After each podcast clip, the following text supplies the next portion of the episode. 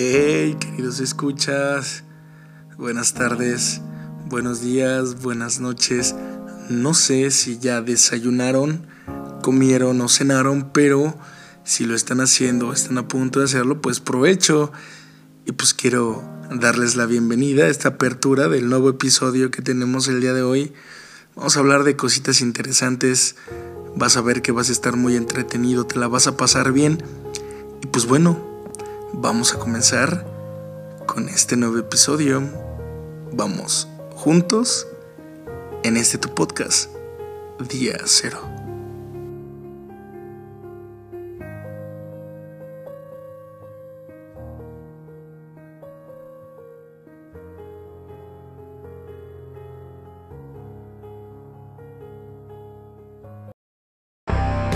Esto es, esto es Día Cero, el podcast, tu podcast. Así que, así comenzamos. Que comenzamos.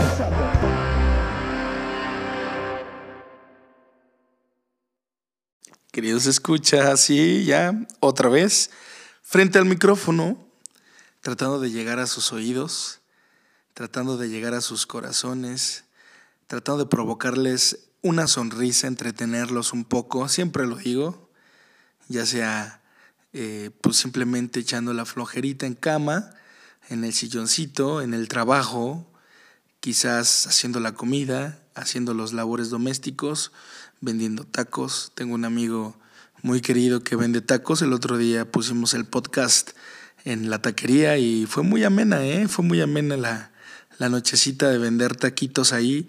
Y pues bueno, podemos utilizar este podcast para lo que mejor nos convenga y Quiero decirles que ya van, eh, con esta obviamente estamos llegando al episodio 5 y, y, hay cosas que no, que no he platicado no, o no se han platicado dentro del desenvolvimiento del, de los episodios. Pero por ejemplo, sí, sí quiero comentarles, por ejemplo, en el episodio número 2, que fue la de crónicas de dos hombres atrapados en el 2000, estuvo con nosotros el ingeniero Guillermo Adrián Arreola Padilla, independientemente de los temas que, que él mencionó, pues es, es ingeniero industrial. Después no recuerdo exactamente qué, qué licenciatura tiene Karen, que fue en el episodio 3, y también licenciado, eh, bueno, creo que eso sí lo dijo eh, también Beto en el episodio número 4, pues hemos tenido gente, gente que se ha preparado para la vida y gente que nos ha venido a dar su perspectiva de vida. Quizás los temas que han tocado son muy, muy buenos para ellos y conocen de, del tema y quizás no, quizás lo han dado como lo, lo queríamos hacer, ¿no? desde un aspecto más coloquial, que finalmente ese es el camino real de este, de este podcast, de dar una opinión sin necesariamente ser expertos en el tema. Y pues bueno, hoy se va a hablar de un tema que a todos y a, y a varios y a muchos y bueno, realmente que a todos, ¿no? A todos nos debe de interesar, que es el tema de la literatura, algo que a mí me encanta. No tengo libros, hace mucho tiempo perdí mis libros, los poquitos que me quedaban, pues em, los dejé en manos de una, de una linda persona. Pero, pues bueno, leí muchos y quiero compartir por lo menos los cinco libros más increíbles que he leído y a su vez vamos a ir encontrándonos que desde que tú empiezas a leer, desde que eres pequeño, pues eh, te vas encontrando con literatura diferente, literatura que quizás no te gustaba tanto o te gustaba por el tipo de mensaje, pero conforme fuimos creciendo, pues fuimos necesitando otro tipo de, de literatura para que nos llenara, ¿no? Para que nos realmente nos dejara el ojo cuadrado. Y así pasó conmigo, así que pues vamos a empezar y pues vamos a hacer el corte y comenzamos con mi primer libro cuando era pequeño. Y te voy a platicar una historia bella de esos libros cuando yo estaba increchéndole a la vida. Pues vamos a darle. Recuerden que esto es Día Cero.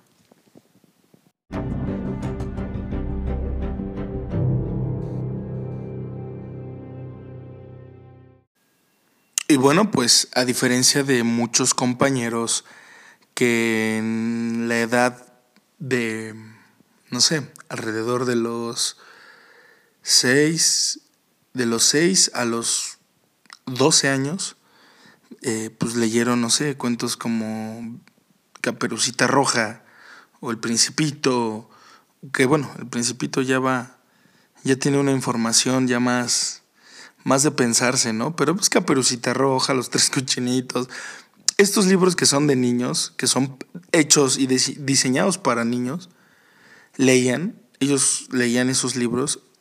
Yo recuerdo que mi mamá tenía escondido por ahí unos libros. A partir de ahí yo me empecé a enamorar de los libros. Mi mamá leía mucho y yo le robaba sus libros.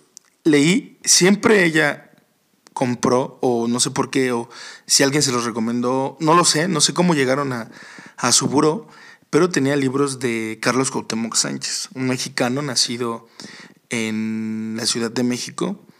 Y pues sí, muy coloquial, extremadamente coloquial la literatura de Carlos Cuauhtémoc, pero para ser un niño pues había cosas fascinantes y cosas muy interesantes.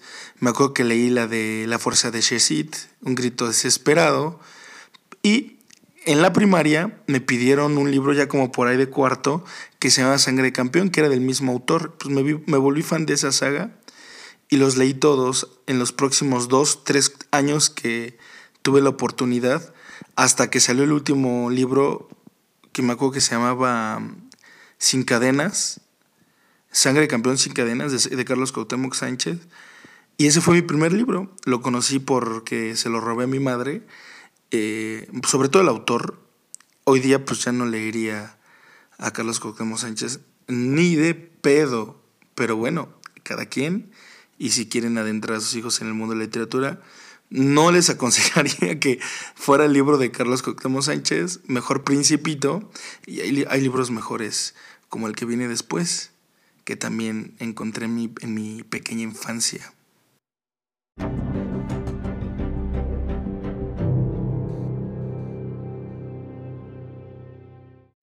Y pues bueno, ya les conté. Eh, yo hoy, día yo ya no estoy muy orgulloso de mi primer libro, de mi primer autor, que es Carlos Cuauhtémoc Sánchez.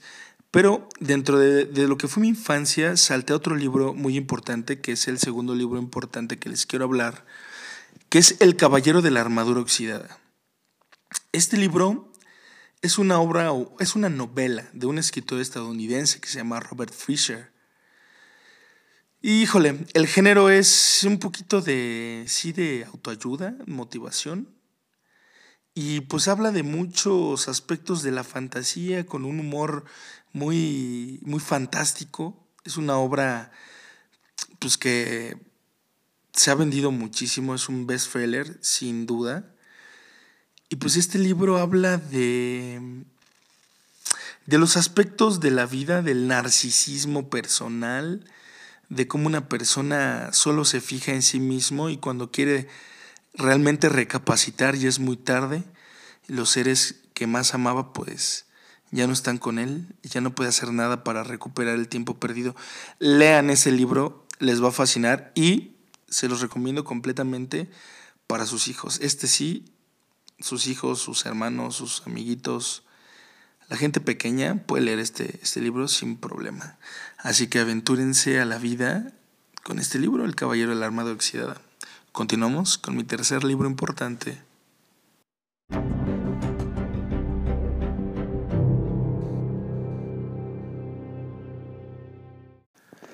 Pues bueno, eh, antes que nada sí quiero decir que este siguiente libro fue gracias, lo leí gracias a un profesor que me contó un poquito de la, de la verdadera historia de Drácula. Él decía que existe un emperador que se llamaba Drácul, que empalaba a sus víctimas, a sus enemigos, y bebía su sangre en son de victoria, como en una especie de triunfo, y vacilaba con eso. Vamos a hablar de esta obra rápido de Bram Stoker, que se llama Drácula, para mí uno de los libros más buenos que he leído, es una novela de terror de fama mundial. Y pues bueno, es, es un parteaguas para el mundo de los vampiros, el formato que tiene es genial, consigue atraparte y no es nada difícil de leer. Y si te consideras un fan de los vampiros, tienes que leer esta obra.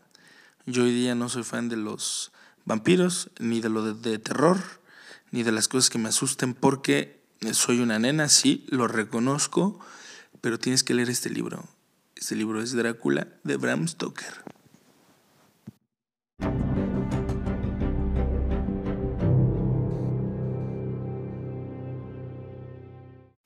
Y pues bueno, aquí ya empieza más lo interesante dentro de mis libros.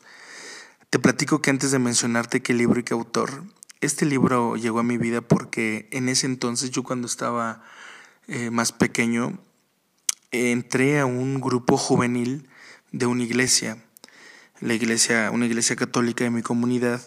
Nosotros, además de cantarle al, al altar de Dios, y cantarle a Jesús crucificado, pues también hacíamos retiros para ayudarle a la gente a encontrarse con Jesús, encontrarse con, con, su Padre, encontrarse con ellos mismos desde un ámbito más espiritual. Y no se los voy a negar, fue una situación completamente padre, porque yo recuerdo en uno de esos retiros que nosotros hacíamos, los preparábamos tan bien que yo recuerdo que llegó una persona súper renuente, oye, no, yo no creo en Dios y si estoy aquí es porque mi papá y mi mamá me mandaron, no me quedo de otra.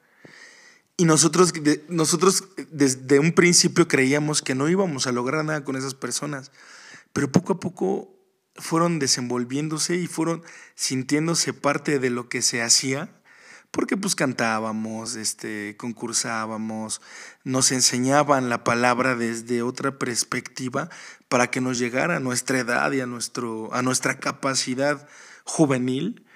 Y pues así, así era. ese, ese chico pues terminó diciendo, pues no estoy seguro, pero creo que sí hay algo más fuerte. Por lo menos ya no fue, ya no creo en nada, sino creo en algo más fuerte que puede ser Dios, ¿no? y, esas enseñanzas nos llevamos. Entonces, en ese círculo social al que yo pertenecía, eclesiástico, donde cantaba y me enseñaban a cantar, me enseñaron solfeo, me enseñaron vocalización, eh, me enseñaron a tocar la guitarra, ¿no?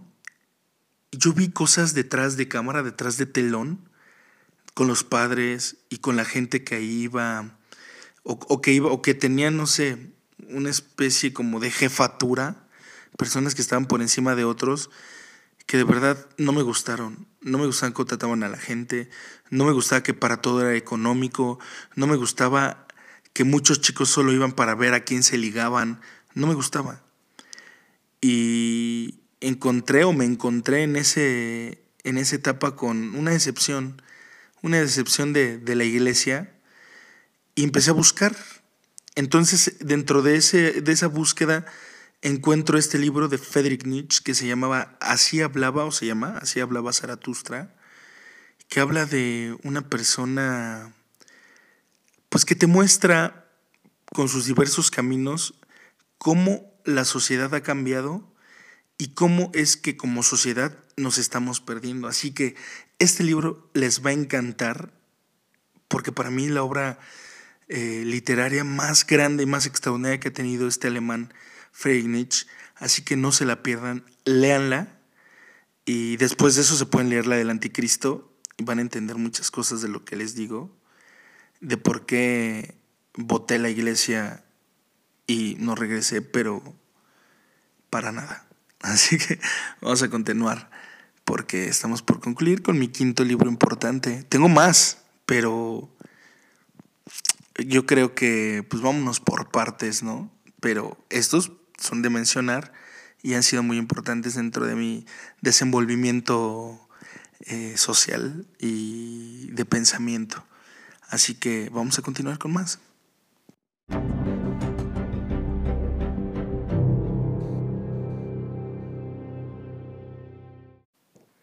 Y pues bueno, estamos pasando ya a mi quinto libro, o, en este caso, a mi quinto autor, si yo ya de por sí estaba muy renuente a la religión, me encontré con un mexicano caricaturista que hizo, hizo muchos libros en forma de cómics buenísimos. Y pues bueno, este, estoy hablando de, de Rius. Rius es una persona que fue vetada mucho tiempo en México por el gobierno para no presentar sus obras. Investigó muchas cosas con muchas personas que le ayudaron y hizo obras como una de las que tengo que mencionar, se llama La Biblia, esa linda tontería donde nos desgrana de alguna manera el contenido bíblico desde la perspectiva más literal, porque mucha gente que está en contra de eso, pues habla de la Biblia más bien como en una forma o en un sentido más mm, representativo, ¿no? Entonces, él no, él, él, aparte de que es burlón, es su, su obra literaria es burlesca, también es divertida. Así que pues no les recomiendo que les vaya a divertir, que les vaya a gustar, pero pueden escuchar a Rius, pueden, más bien, pueden leer, pueden escucharme a mí y leer a Rius. ¿Qué les parece? Y pues bueno, yo quiero concluir esto de las obras literarias y de estos cinco libros importantes para mí, eh, con que en verdad debemos de leer lo que sea, miren, es importante, porque así mantenemos activo nuestro pensamiento, nuestra manera de expresarnos también, nos ayuda mucho. Y podemos encontrar en los libros un montón de, de obras literarias que nos van a servir para muchas perspectivas en todos los sentidos. O sea, tenemos obras literarias hablando desde un, por ejemplo, ahorita se me ocurre hablarte del Marqués de Sade. Esta persona habla con un erotismo un poquito fuerte, pero hay gente que le pueda gustar. También están eh, muchos libros de ciencia ficción, como lo es Harry Potter, o libros así un poco... Mm, por ejemplo, hay un libro que me gusta mucho que también ya se hizo película, yo lo habíamos platicado en un episodio pasado de esos libros que se terminan haciendo película. Ninguno de estos libros va a superar, o la película ninguna va a superar el libro, jamás. Imposible, es imposible, porque la mente vuela todas las fronteras que te puedas imaginar. Estoy hablando de El perfume. Este libro te va a encantar, habla de un, de un asesino serial. Y pues bueno, vaya, lo que quiero, a lo que quiero llegar es que en diferentes etapas de tu vida, pues, pues puedes o pudiste haber leído obras distintas, pero puedes seguir haciéndolo y puedes seguir cultivando el mundo de la literatura a tus familiares y a la gente que más quieras somos un país que desafortunadamente estamos cayendo ya en dejar de leer. Por eso es que hago este especial para la lectura. Y digo, finalmente estos son los libros que a mí me han representado algo, te los quiero compartir y espero que te estés divirtiendo un poco. Voy a continuar con ciertas cosas literarias que, que fueron importantes en mi vida y concluyo con una canción que a lo mejor no tiene nada que ver, pero te va a gustar. Así que pues vamos a continuar y vamos a finalizar esto que es día cero.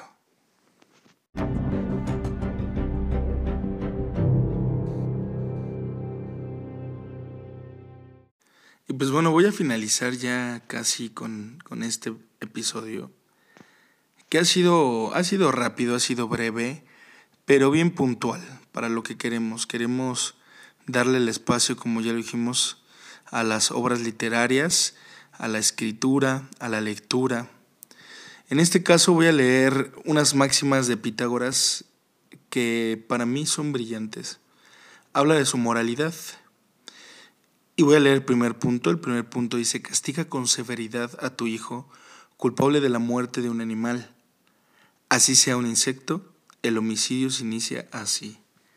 Importante lo que quiere decir porque es verdad, finalmente, si tú no le inculcas a un niño que en el aspecto moral matar un insecto está mal, y invades o eh, cortas la vida de un ser vivo, puede ser que ese niño pues viva con esa sensación de que lo que está haciendo no es incorrecto, ¿no? Aunque muchos lo hacemos, muchos matamos la mosca o la araña o el ratón que invade nuestra casa. Yo tengo una, yo tengo una ley de que si está en mi propiedad, posiblemente muera.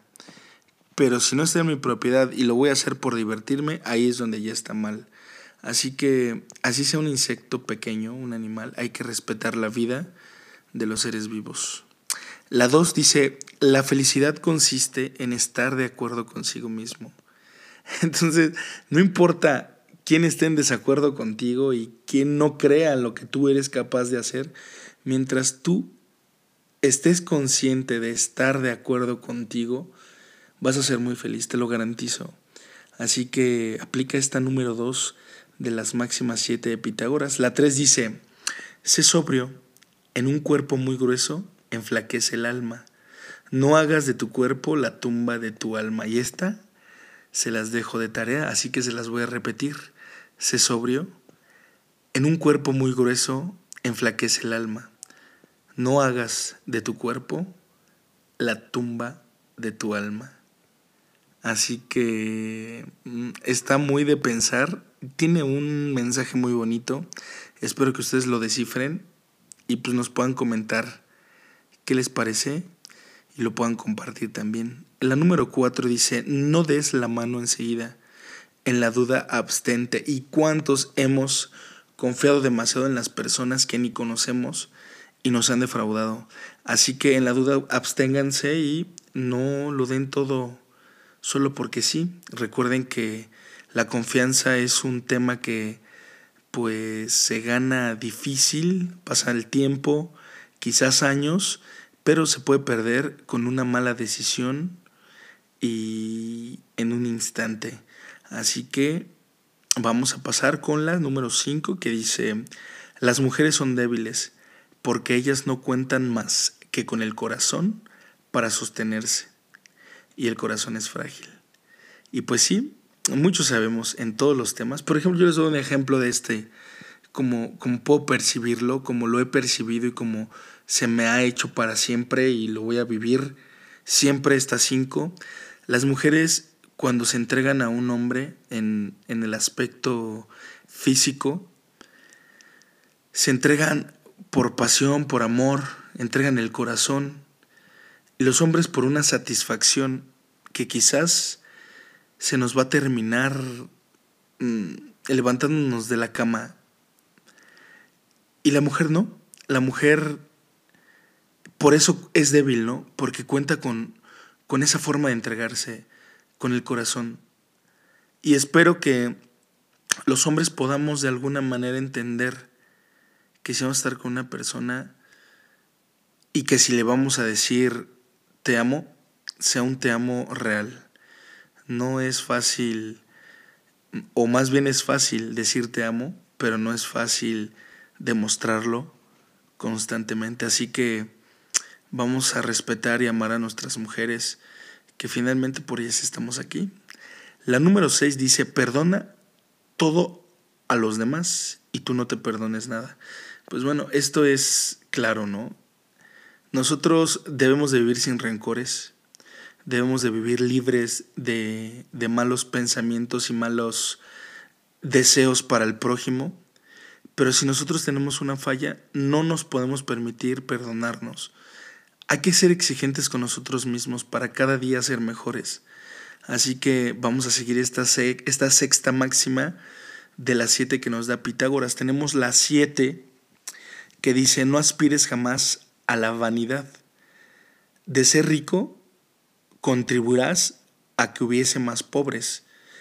Híjole, pues este tema pues puede ser para muchos encontrados, las personas que tienen esa vanidad por ser ricos y por poder tener un estatus social, se olvidan de que hay personas que pues no lo tienen. Finalmente, en este punto yo sí quiero decir que cada uno puede esforzarse por obtener y tener lo que desee. Sí se puede, solo hay que echarle ganas, pero no pensando en que sea por vanidad o por sobajar al de abajo. Eso jamás se lo permitan. Y pues bueno, estas fueron las siete máximas de Pitágoras que tienen que ver mucho, absolutamente mucho con mi vida. Y pues yo ya estoy a punto de despedirme. Les agradezco que estén eh, pues un ratito conmigo este ratito para mí ha sido muy ameno, ha sido muy muy padre poderles platicar y pues leer este, estas obras literarias escritas y de lectura que son importantes para mi vida. Espero que ustedes se encuentren y puedan después compartir cuáles cuál han sido sus obras de literarias más buenas, sus autores más favoritos, sus autores eh, no tan favoritos, coméntenlo también. Les comento que próximamente ya para el siguiente episodio, esperemos, se va a abrir una página de Instagram para estar haciendo todas las publicaciones de aquí de... Nosotros subimos fotos de miniatura, que son nuestras, nuestras fotos este, artísticas que subimos compartimos cada uno de los episodios. Y ahí en Instagram se van a estar publicando con la liga de cada episodio que nosotros vayamos subiendo a Spotify o a cualquiera de las plataformas en las que ustedes estén escuchando estos podcasts. Y espero que ahí podamos tener una conversación, una comunicación más amena y pues que den sus puntos de vista, que den también sus comentarios y pues nos ayuden también a mejorar, como no, si tienen críticas las vamos a leer. Y si tienen quejas también las vamos a leer. Y pues vamos a tratar de darles resultado y pues vamos a intentar que esto cada día fluya mejor y fluya más. Yo me despido con una canción que realmente simboliza parte de mi pasado, parte de mi, de mi vida y quiero dedicársela a las personas que han tenido todo en su vida, el amor, han tenido todo de esa persona, pero hay algo que les pide alejarse de esas personas porque las, si no destruyendo, si no te están destruyendo, te están desconcentrando. Esta canción que sigue a continuación es una canción de los argentinos auténticos decadentes, una banda muy buena para mí, que cantan una canción, un tema muy bonito que se llama un osito de peluche de Taiwán. Así que los dejo con esta canción y recuerden que si en su cuenta regresiva el día de hoy es su día cero, espero que hayan leído un buen libro, hayan escuchado este podcast y hayan estado sonriendo en compañía de su servidor, Eduardo Velázquez. Esto fue Día Cero.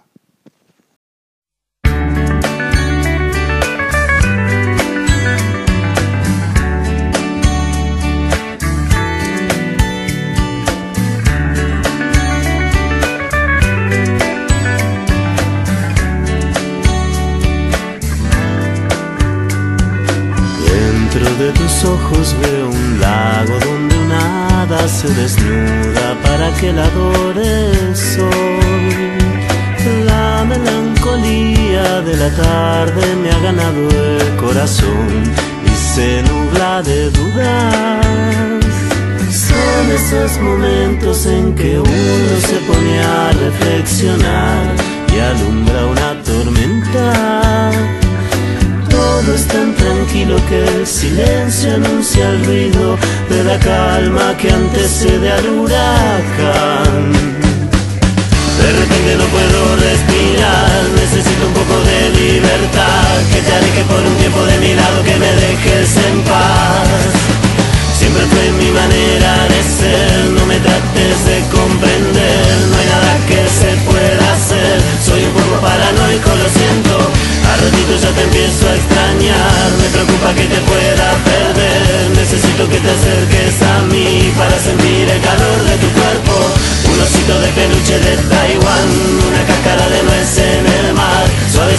alfombra de piel Delicioso como el dulce de leche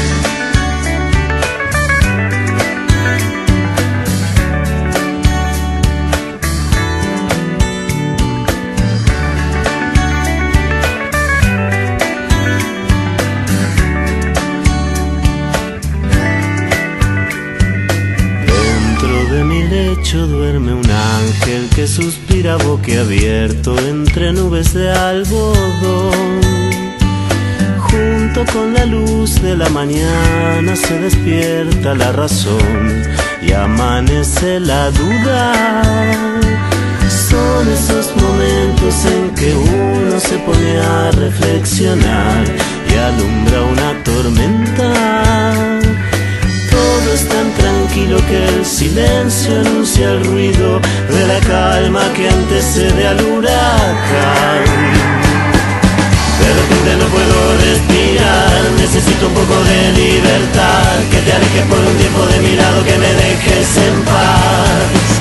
Siempre fue mi manera de ser, no me trates de comprender, no hay nada que se pueda hacer, soy un poco paranoico, lo siento, al ratito ya te empiezo a extrañar, me preocupa que te pueda perder, necesito que te acerques a mí para sentir el calor de tu cuerpo, osito de peluche de Taiwán, una cáscara de nuez en el mar, suavecito como alfombra de piel, delicioso como el dulce de